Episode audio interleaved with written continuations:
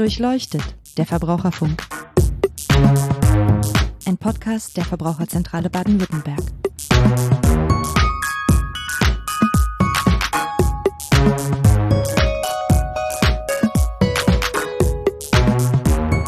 Hallo und herzlich willkommen zu Durchleuchtet der Verbraucherfunk, dem Podcast der Verbraucherzentrale Baden-Württemberg. Mein Name ist Niklas Haskam, ich bin Pressesprecher bei der Verbraucherzentrale und in unserer heutigen Folge sprechen wir über nachhaltige Geldanlage. Nachhaltige Geldanlage ist ein Thema, das immer mehr Menschen und auch Verbraucherinnen und Verbraucher bei uns in der Beratung interessiert. Immer mehr ähm, Angebote tummeln sich da auf dem Markt. Das wollen wir uns mal ein bisschen ähm, genauer anschauen. Deswegen ist mein Kollege Nils Nauhauser hier. Hallo Nils. Hallo Niklas, ich freue mich auf das Thema. Genau. Also wir sprechen über nachhaltige Geldanlage. Wir wollen, es ist ein sehr komplexes Thema mit vielen Aspekten. Wir wollen ähm, zum einen darüber sprechen, warum wir ein paar Kreditinstitute abgemahnt haben wegen ihrer Werbung mit Nachhaltigkeit. Wir wollen über Investor Impact und Company Impact sprechen, über die Wirkung oder die mögliche Wirkung von nachhaltigen Geldanlagen, was ähm, Verbraucherinnen und Verbraucher bei ihrer Auswahl überhaupt tun können, wie man das Ganze messen kann und was auch vielleicht politisch noch dann notwendig ist. Fangen wir aber doch einfach mal mit unseren rechtlichen Maßnahmen an, mit den Abmahnungen. Also wir haben ein paar Kreditinstitute abgemahnt. Vielleicht kannst du dazu kurz was sagen. Ja, steigen wir ein mit dem ersten Fall. Das war die Dicker Bank. Das ist eine Fondsgesellschaft und die hatte eben geworben für einen Fonds, der hieß oder heißt Dicker Nachhaltigkeit Impact Aktien. Und äh, da hieß es dann in der Werbung, investieren mit positivem Einfluss. Wer heute Geld anlegen möchte, kann sich für nachhaltige Anlageformen entscheiden, die verantwortungsvoll investieren und eine positive Wirkung auf Umwelt und Gesellschaft haben. Die Dicker ist auch noch konkreter geworden. Sie hat dann nämlich gesagt, mit ihrer Geldanlage von 10.000 Euro haben sie eine Wirkung auf die folgenden nachhaltigen Kriterien. 830 Kilowattstunden erneuerbare Energien werden produziert. 6,71 Tonnen Abfall werden eingespart. 575 Kilogramm CO2 werden eingespart. Ja, und diese konkreten Wirkungsversprechen, diese Aussagen haben wir eben angegriffen. Ähm, aber warum denn? Ich meine, es ist ja eigentlich doch gut, wenn ähm, jemand mir nicht nur Nachhaltigkeit irgendwie verspricht, sondern das Ganze dann auch noch ein bisschen unterfüttert. Auf jeden Fall ist das gut und es wäre toll, wenn man, wenn es so einfach wäre, dass man einfach mit äh, einem Betrag von X eine Wirkung von Y so einfach erzielen könnte. Nur das ist eben äh, nicht ganz so einfach. Also Punkt eins ist, die Dekabank hat unserer Einschätzung nach eben nicht deutlich genug darauf hingewiesen, dass sich das äh, alles nur um Schätzungen handelt. Also haben sie eine Wirkung, ist ja schon eine sehr konkrete Aussage und deutliche Aussage. Äh, ein Punkt ist auch, dass sie nicht die Wirkung aller Unternehmen, die da in diesem Aktienportfolio enthalten sind, berücksichtigt hat. Also wenn Unternehmen in dem Portfolio drin sind, zu denen sie eben keine Wirkungsdaten haben, also nicht wissen, äh, wie viel CO2 wird da jetzt eingespart oder rausgepustet, dann wird eben äh, die Wirkung dieser Unternehmen nicht in der Gesamtmessung berücksichtigt. So. Das heißt, ähm, die Dicker kann auch nicht wissen, welche Wirkung negativ ist, welche positiv ist und trotzdem hat man eben diese Wirkungsversprechen gemacht und auch nicht dazu gesagt, dass es sich nur um Schätzungen handelt. Ja, es wird eine Wirkung versprochen, die dann letztendlich nicht nachvollziehbar oder überhaupt nicht eingehalten werden kann. Das ist natürlich nicht in Ordnung, aber ich meine, es gibt ja wahrscheinlich eine Wirkung und ist es, wäre es dann okay, wenn da einfach jetzt, sage ich mal, sauber gearbeitet worden wäre und ähm, tatsächlich belegbare Zahlen genommen Diese Wirkungsversprechen, Sie als Anleger haben folgende Wirkung. Die sind sehr, sehr problematisch. Da wird der Mund einfach sehr voll genommen. Ich kann es nicht anders sagen. In der Wissenschaft spricht man vom sogenannten Investor Impact, also die Wirkung des Investoren, des Anlegers. Da muss ich jetzt ein bisschen ausholen, denn man muss sich dann anschauen, was die DK mit dem Geld genau macht. Denn ähm, es ist so, bei Fondsgesellschaften, die investieren das Geld im Grunde an der Börse. Im Wesentlichen werden Aktien und Anleihen gekauft. Nun ist es aber so, dass es gar keinen Unterschied macht, wenn die DK Aktien einer Firma anderen Aktionären abkauft, weil die Aktien wechseln ja nur den Besitzer. Also vorher haben die Aktien vielleicht Herrn Meyer oder Frau Müller gehört und jetzt befinden sie sich im Besitz der DK. Das macht erstmal überhaupt keinen Unterschied. Also dann zu versprechen, aufgrund dieses Besitzerwechsels, sage ich mal, wird irgendwo CO2 eingespart. Nein, wird es nicht das, ich verstehe das nicht so ganz, weil letztendlich, wenn ich ähm, Aktien kaufe, an der Börse landet das Geld doch bei dem Unternehmen. Warum soll das dann nicht auch eine Wirkung haben? Weil wenn das Unternehmen das Geld nicht bekommt, dann ähm, kann es ja mit dem Geld auch nicht arbeiten oder investieren.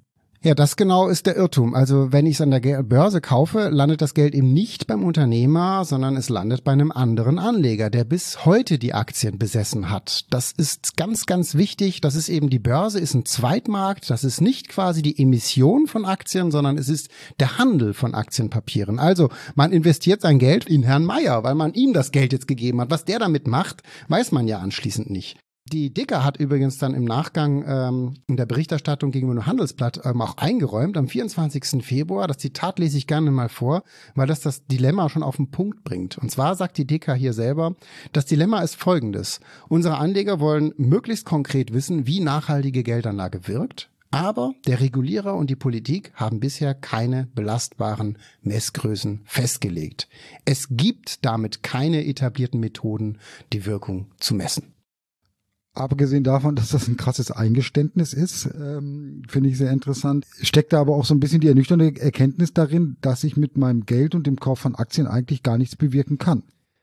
Naja, grundsätzlich kann man natürlich mit Geld schon eine ganze Menge machen. Also wenn wir mal theoretisch sprechen, klar, Sie könnten jetzt ganz viel Geld nehmen und damit Solarparks bauen, Windräder, Speicherkraftwerke, weiß Gott nicht was, und damit eine riesige Menge regenerativer Energie erzeugen. Theoretisch geht das mit viel Geld, klar. Nun muss man sich jetzt genau anschauen, äh, wer verspricht denn da was. Ne? Es geht halt nicht über den Kauf von Aktien am, an der Börse. Da ist diese Wirkung eben nicht so einfach möglich. Ähm, das ist eben der große Unterschied. Windparks beispielsweise wurden ja in den letzten Jahren äh, nicht deshalb gebaut, weil da Geld eingesammelt wurde, absichtlich für Windparks, sondern weil sich das für die Unternehmen rentiert hat. Die haben einfach einen Windpark aufgestellt unterm Strich einen Gewinn damit gemacht. Super. So funktionieren Aktiengesellschaften. Die wollen Gewinne machen. Aber letztendlich ähm, verstehe ich das schon klar. Auf dem Zweitmarkt kann ich mit meinem mit meiner Investition vielleicht nichts erreichen, aber letztendlich hat es doch auch schon Auswirkungen auf den, den Stand eines Unternehmens und die Möglichkeit für ein Unternehmen später nochmal Geld einzusammeln, wenn die Aktien gut laufen, sage ich mal. So, jetzt sind wir bei der indirekten Wirkung. Also man kann eben dann nicht sagen, ähm, die Wirkung äh, tritt sofort ein, sobald jemand hier 10.000 Euro Aktien über die Börse kauft. Da gibt es keine sofortige Wirkung. Äh, denkbar ist natürlich, dass der Kurs des äh, Unternehmens dann stark steigt, wenn sehr viele Aktionäre diese Aktien kaufen und dass deswegen bei einer zukünftigen Kapitalerhöhung des Unternehmens, also das ist sozusagen, wenn das Unternehmen noch mehr Geld von Aktionären einsammelt, dann ist natürlich ein sehr hoher Aktienkurs hilfreich, weil dann kann man eben für eine Million neu ausgegebene Aktien macht es halt einen Unterschied, ob das Unternehmen dafür 100 Euro pro Aktie kriegt oder 200 Euro pro Aktie. Und da entfaltet sich dann plötzlich eine Wirkung. Aber das ist dann eben erst eine indirekte Wirkung, die möglicherweise später eintreten kann. Die kann heute seriöserweise einfach niemand ausrechnen. Das muss man einfach klar sagen. Okay, also ich halte fest, dass der unmittelbare Einfluss, den ich mit, meinen, mit meiner Investition ähm, an, an Börsen in Aktien ähm, habe, doch eher gering ist. Aber ich bin ja gleichzeitig auch, wenn ich Aktien kaufe, Aktionär. Äh, ist das, wäre das nicht noch eine Schiene, über die ich dann Einfluss nehmen könnte auf das, was die Unternehmen tun, an denen ich beteiligt bin? Richtig, genau. Das ist der Punkt. Man ist ja Eigentümer eines Unternehmens und äh, man kann deshalb die Geschäftspolitik grundsätzlich äh, mitbestimmen. Also beispielsweise kann man auf die Hauptversammlung gehen, man kann äh, dort ans Rednerpult gehen und die Geschäftsleitung kritisieren, wenn sie nicht nachhaltig gehandelt hat. Das kann man machen und man kann mit seiner äh, Stimme als Aktionär auch darüber entscheiden, ja, welche Geschäftspolitik äh, eingeschlagen wird, wie vielleicht die Managervergütung ist, ja, sollen die Vorstände einen Bonus bekommen? Nur dann, wenn sie bestimmte Nachhaltigkeitsziele erreichen. Solche Dinge kann man natürlich als Aktionär mitbestimmen, entweder direkt auf der Hauptversammlung oder natürlich indirekt über Fondsgesellschaften. Äh, dann äh, vertreten die Fondsgesellschaften oder es gibt auch Vereine, die solche Stimmrechte dann wahrnehmen auf Hauptversammlung. Dann kann man über diese Stimmrechtsausübung grundsätzlich auch Einfluss nehmen auf die Geschäftspolitik, ja. Das ist aber vermutlich auch nicht das, was sich ähm, Menschen vorstellen, wenn sie mit dem Ziel, wirklich konkret etwas zu bewirken im Nachhaltigkeitssinne, ähm, Aktien kaufen. Ne? Das kann man mal so festhalten. Nee, für die meisten ist es natürlich schon damit verbunden, wenn sie direkt eine Auswirkung irgendwie haben. Sie wollen ja ihren Beitrag auch leisten zur Überwindung der Klimakrise. Der eine fährt vielleicht weniger Auto, fährt mehr mit dem Rad, das ist sein Beitrag und natürlich möchte man dann mit der Geldanlage auch so einen direkt messbaren Beitrag leisten und das ist dann natürlich einfach schwierig und unsere Aufgabe ist es darauf einfach hinzuweisen, weil im Moment natürlich eine ganze Menge Marketingmaschinerie angeschmissen wird, äh, um diese Produkte alle an den Mann zu bringen. Genau, Marketingmaschinerie, das ist, glaube ich, der Punkt, ne? dass ähm, da so ein bisschen Greenwashing betrieben wird. Wir haben ja nicht nur die DECA, sondern auch noch zwei andere Institute abgemahnt. Vielleicht kannst du dazu kurz noch was sagen? Genau, die Tomorrow GmbH warb mit der Aussage, als Premium-Konto ist Tomorrow Zero gemacht für Menschen mit besonders hohen Ansprüchen, im Klimaschutz wie im Banking. Und dann taucht darunter die von uns abgemahnte Werbeaussage auf, dein CO2-Fußabdruck kompensiert. Jetzt wäre es natürlich super, wenn jeder seinen persönlichen CO2-Fußabdruck einfach so kompensieren könnte. Aber wenn ein Unternehmen damit wirbt im Internet, woher will das Unternehmen eigentlich kennen, äh, den CO2-Fußabdruck des Nutzers, der gerade vor dem Bildschirm sitzt? Das kenne ich ja nicht äh, mal selber.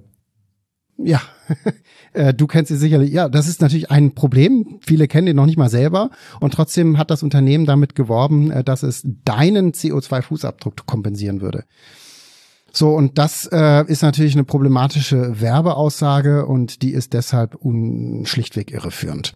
Bei der Commerz Real äh, ging es erneut um einen Investmentfonds. Und der wurde auch als Impact-Fonds beworben. Und da hat die Bank äh, wiederum mit einem Rechner, anders als bei der DK, war es nicht ein Impact-Rechner, sondern ein CO2-Rechner hier beworben. Und da ging es auch wieder um einen persönlichen CO2-Fußabdruck, der dann berechnet werden äh, soll. Und anschließend soll der Verbraucher herausfinden können, welcher Anlagebetrag seinen CO2-Fußabdruck ausgleicht. Also ein bisschen ähnlich wie bei der Tomorrow. Jetzt lassen wir mal die Messmethode kurz außen vor. Fakt ist, die Commerz Real schreibt dann selbst im Kleingedruckten ihres Prospektes zu dem Fonds klipp und klar, dass sie nicht garantieren könne, dass die Anlageziele des Fonds erreicht werden. Punkt. Damit widerspricht sie ihrer eigenen Werbeaussage. Ne? Und ob das in Ordnung ist, wird nun ein Gericht klären, denn äh, das Unternehmen hat die Unterlassenserklärung bislang nicht abgegeben und wir haben deshalb Klage eingereicht. Okay, das lassen wir mal so stehen. Ähm, oder beziehungsweise es gibt am Markt viel Werbung mit Nachhaltigkeit, die wir uns anschauen, ähm, weil wir sie mitunter irreführend finden oder für ähm, nicht korrekt halten. Sind da noch andere Sachen gerade geplant oder? Über ungelegte Eier spreche ich ungern, ähm, aber wenn Sie uns hier zuhören, schicken Sie uns doch gerne auch weitere Hinweise. Wir werden dem gerne nachgehen. Okay, ja, prima. Das können Sie sowieso immer tun, sich an uns wenden per Mail an online.vz-bw.de, wenn Sie noch Fragen haben oder Anregungen zu unserem Podcast, jederzeit gerne. Okay, um das nochmal kurz zusammenzubinden, wir haben jetzt letztendlich darüber gesprochen, welche Möglichkeiten oder Nichtmöglichkeiten es mit dem sogenannten Investor Impact gibt. Also welche Möglichkeiten ich als Anleger ganz konkret habe, was kann ich bewirken mit meiner Geldanlage am Aktienmarkt. Und da haben wir ja, ein relativ ernüchterndes Fazit, würde ich mal sagen, schon gezogen, dass das eigentlich gar nicht so ähm, einfach ist, wie das dann häufig beworben wird oder wie man sich das vielleicht auch selber vorstellt. Aber es gibt ja noch einen zweiten Punkt, den sogenannten Company Impact, über den wir vielleicht noch kurz sprechen sollten. Nämlich das ist die ähm, Idee oder die, die Frage, dass ich an den Markt gehe und mir für meine Altersvorsorge Fonds oder Produkte aussuche, die meinen ethischen, ökologischen, moralischen Vorstellungen entsprechen. Dass ich beispielsweise sage, ich möchte jetzt keine Aktien in keine Aktien investieren, womit Waffen gehandelt wird. Ähm, wie sieht das denn da aus? Also das wird ja auch massiv beworben. Ist das so einfach für mich als, als Verbraucher nachzuvollziehen? Ja, also das ist nicht so einfach, denn beim Company Impact muss man ja irgendwie mal anfangen zu messen. Also was, wie ist denn die Wirkung des Unternehmens auf die Gesellschaft äh, in puncto verschiedener Nachhaltigkeitsziele? Welche Wirkung hat das äh, Unternehmen bezüglich des CO2-Ausstoßes? Welche Wirkung hat es bezüglich der Kinderarbeit, Menschenrechte und so weiter? Und jetzt muss man sich irgendwie hinsetzen und mal sagen, okay, hier gibt's Punkte von 0 bis 100 und Unternehmen A kriegt jetzt auf Basis Basis aller Informationen 78 Punkte. Wie kommt man jetzt zu diesen 78 Punkten? Es gibt Ratingagenturen, die sowas machen, genau sowas machen. Die setzen sich hin und die schauen dann nach Daten, die sie finden. Und das sind oftmals eben auch Befragungen von Unternehmen. Also die Ratingagentur, die so ein Rating macht, man nennt das ESG-Rating, äh, befragt dann zum Beispiel Daimler, Porsche und Co Äh, ja, was habt ihr denn in puncto Nachhaltigkeit erreicht? Und das Unternehmen schaut sich auch die Geschäftsberichte, die Nachhaltigkeitsberichterstattung äh, dieser Aktiengesellschaften an. Und vieles davon sind einfach Selbstauskünfte. Also die Aktiengesellschaft äh, schreibt eben selbst auf, was sie alles Tolles erreicht hat in puncto Nachhaltigkeit. Und diese Daten äh, werden jetzt nicht systematisch äh, behördlich überwacht und geprüft. Das heißt, wenn ich nochmal kurz die zwei Punkte, die da problematisch sind, aufzählen kann. Es ist einmal die Frage, was wird überhaupt gemessen? Also welches Kriterium von Nachhaltigkeit spielt dann da eine Rolle? Da hast du gesagt, das kann eben um soziale Aspekte gehen, das kann aber um Umweltaspekte oder um alles gehen. Das heißt, das weiß ich gar nicht immer unbedingt genau oder muss ich genau nachschauen, wie das gewichtet und gemessen wird und so weiter. Finde ich ein ganz wichtiger Punkt. Kommen wir vielleicht gleich noch dazu, welche Möglichkeiten ich dann habe, Produkte passend für mich auszuwählen. Aber der andere, der andere ganz entscheidende Punkt ist ja eben dann der, dass die Daten gar nicht so verlässlich sind, wie sie zu sein scheinen, weil sie eben auf Selbstauskünften basieren, richtig? Genau. Also man muss diese 78 Punkte oder 100 Punkte irgendwie festlegen. Und es gibt äh, auch Untersuchungen dazu, dass verschiedene Ratingagenturen bei ein und denselben Unternehmen auch zu ganz unterschiedlichen Punktergebnissen kommen. Und das allein zeigt auch schon, dass das nicht so einfach ist. Ne? Also man muss da irgendwie zu einem Ergebnis kommen und man braucht Daten. Das ist nicht so einfach wie in die Bilanz zu schauen und zu sagen, okay, so viel Guthaben bei Kreditinstituten, so viel Forderung gegenüber Kunden. So einfach ist diese sogenannte ESG-Messung eben nicht. Das ist ein klarer wesentliche, äh, wesentliches Problem. Und darauf beruhen eben alle weiteren Produkte und die äh, Sortierungen der Produkte, weil die Fondsgesellschaften jetzt Portfolios zusammenstellen und sagen, wir suchen nur beispielsweise Unternehmen aus, die bestimmte Positivkriterien erfüllen. Zum Beispiel nur CO2-arme oder müllarme Produktion, keine Kinderarbeit, keine Rüstungsindustrie und so weiter. Jetzt muss man aber keine Rüstungsindustrie, keine Kinderarbeit und so weiter irgendwie definieren. Und das äh, ist nicht immer so einfach, wenn man natürlich gar keine verlässlichen, behördlich überwachten Informationen dazu hat. Ne?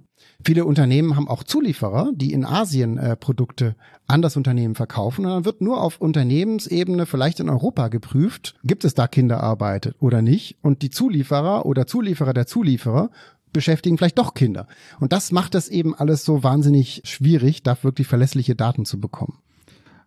Okay, das ist dann letztendlich ja auch irgendwo eine Gratwanderung. Ne? Also ich könnte jetzt ja sagen, es ist ja besser als nichts, dass ich zumindest Anhaltspunkte habe, um entscheiden zu können, sagen zu können, diese Produkte sind zumindest, soweit ich das jetzt überprüfen und nachvollziehen kann, besser als andere. Oder ist es doch mehr Augenwischerei dann?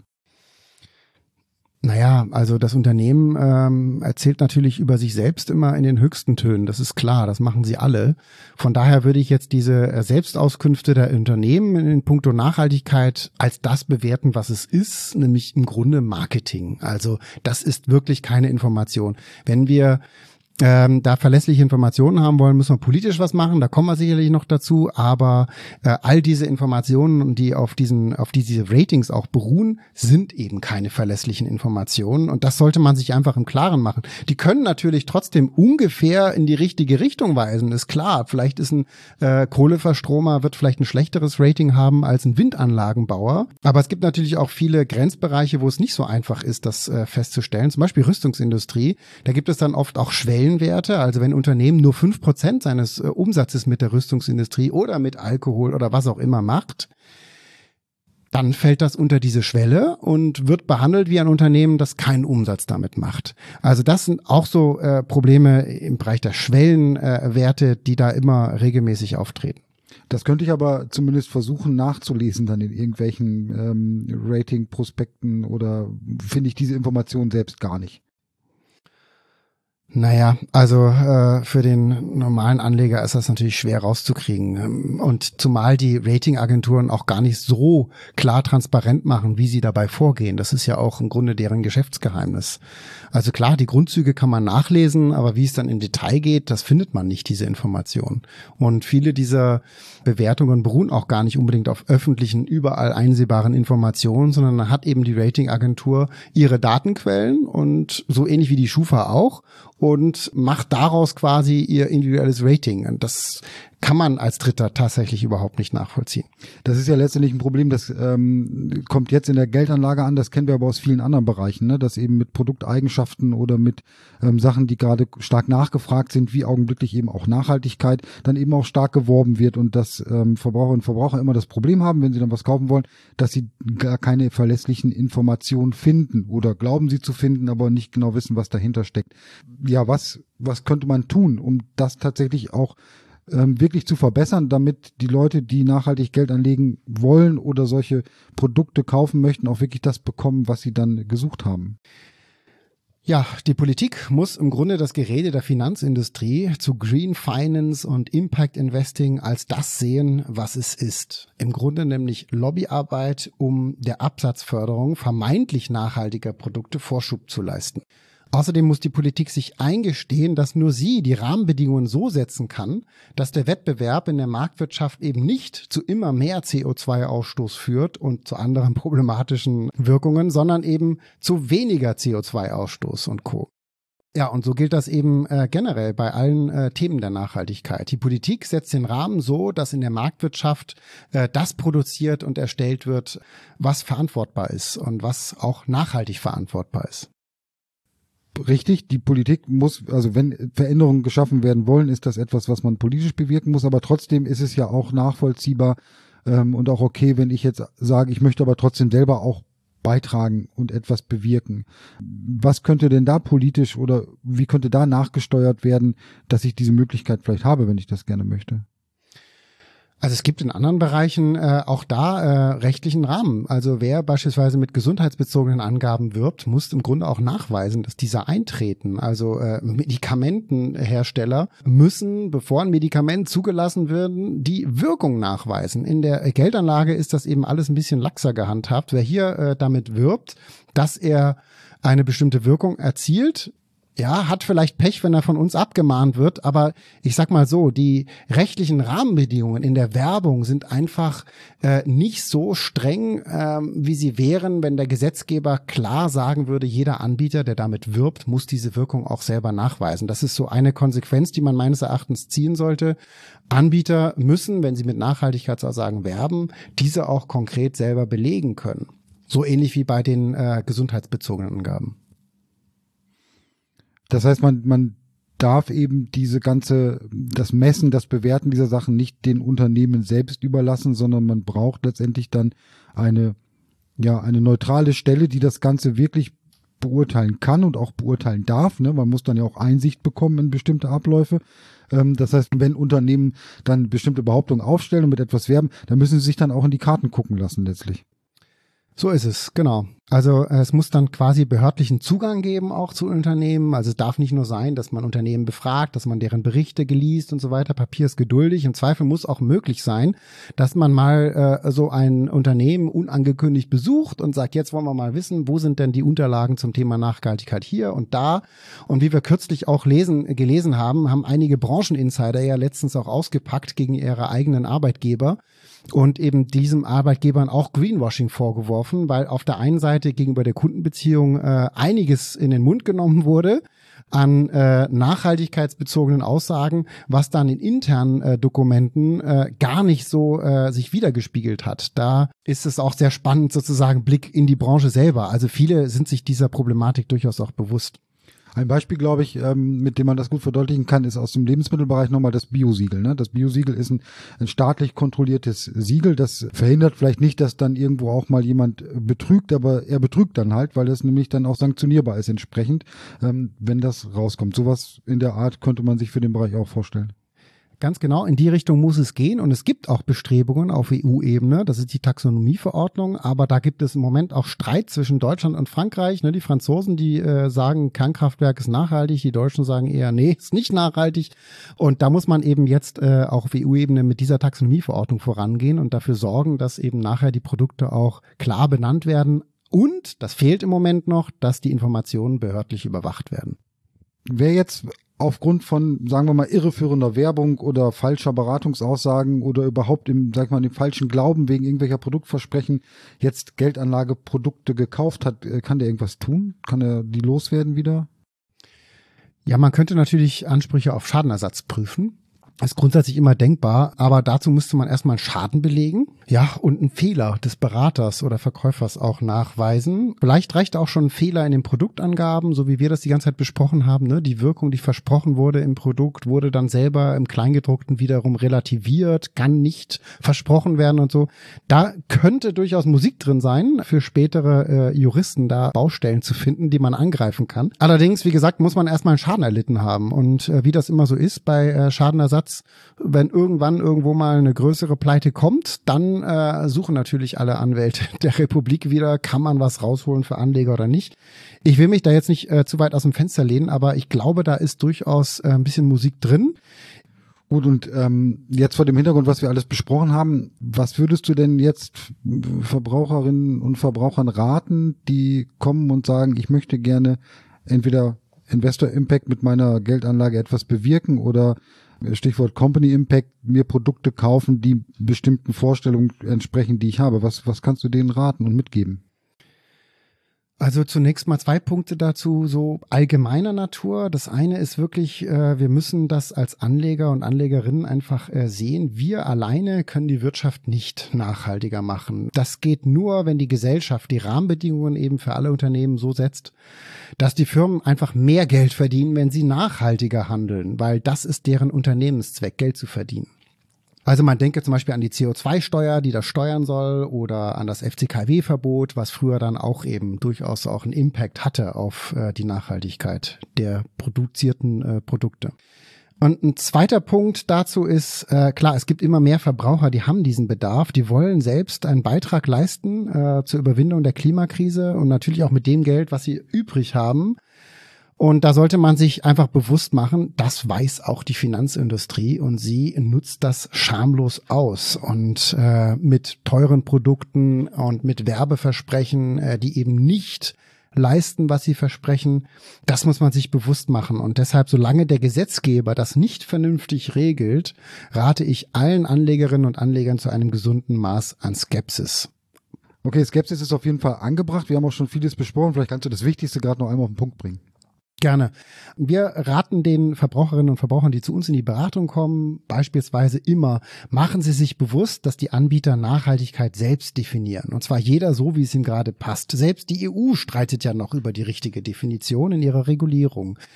Dann die Messung von Nachhaltigkeit ist heute nicht zuverlässig möglich. Erst recht keine Impact-Messung. Und das kontrolliert und überwacht einfach niemand. Deshalb ist die Werbung damit auch größtenteils irreführend. Wer sich das alles bewusst macht, der muss sich dann überlegen, was das Motiv seiner Anlage ist. Möchte ich einen Impact erzielen? Ganz schwierig, haben wir viel drüber geredet. Oder möchte man einfach keine Anteile von Unternehmen besitzen, die Geld mit bestimmten Produkten verdienen? Das ist natürlich ein bisschen leichter, aber auch nicht ganz ohne, weil äh, es gibt ja Toleranzgrenzen und die Messung von Nachhaltigkeit haben wir auch drüber gesprochen. Ein ganz wichtiger Punkt ist uns auch immer darauf hinzuweisen, die Finanzbranche verdient sich dumm und dusselig an äh, einigen grün angestrichenen Produkten. Deswegen ist unser Rat immer höhere Kosten schmälen die Rendite und da sollte man deshalb skeptisch bleiben. Also wir eigentlich immer bei der Geldanlage auch individuell schauen, welche Produkte dann zu einem passen und bei der Bewertung der beworbenen Maßnahmen dann tatsächlich sehr skeptisch sein. Und ganz wichtig, hatten wir auch schon gesagt, eben, ich möchte es gerade nochmal mit in die Zusammenfassung nehmen, eben äh, der Punkt, dass solange da politisch nicht ein bisschen nachgesteuert wird und es klare Kriterien und Regelungen gibt, ist es einfach ein schwieriges Thema und für mich und für Verbraucherinnen und Verbraucher unglaublich schwer zu erkennen, ob wirklich das bewirkt wird oder ob ich das Produkt kaufe, was ich haben möchte eigentlich, was ich mir darunter vorzustellen habe. Nee, vielen Dank, Nils. Das war sehr interessant. Möchtest du noch abschließend was loswerden zu dem Thema? Ich freue mich natürlich über Hinweise aus der Hörerschaft. Schicken Sie uns einfach Produkte, die Ihnen aufgefallen sind oder schicken Sie uns auch mal Werbung, die Ihnen aufgefallen sind. Kann denn das so sein? Hält der Unternehmer, was er hier verspricht? Wir schauen uns das gerne auch in den nächsten Monaten und Jahren weiter an, denn das Thema äh, wird die Gesellschaft sicherlich noch einige Jahre begleiten. Ja, nochmals vielen Dank, Nils.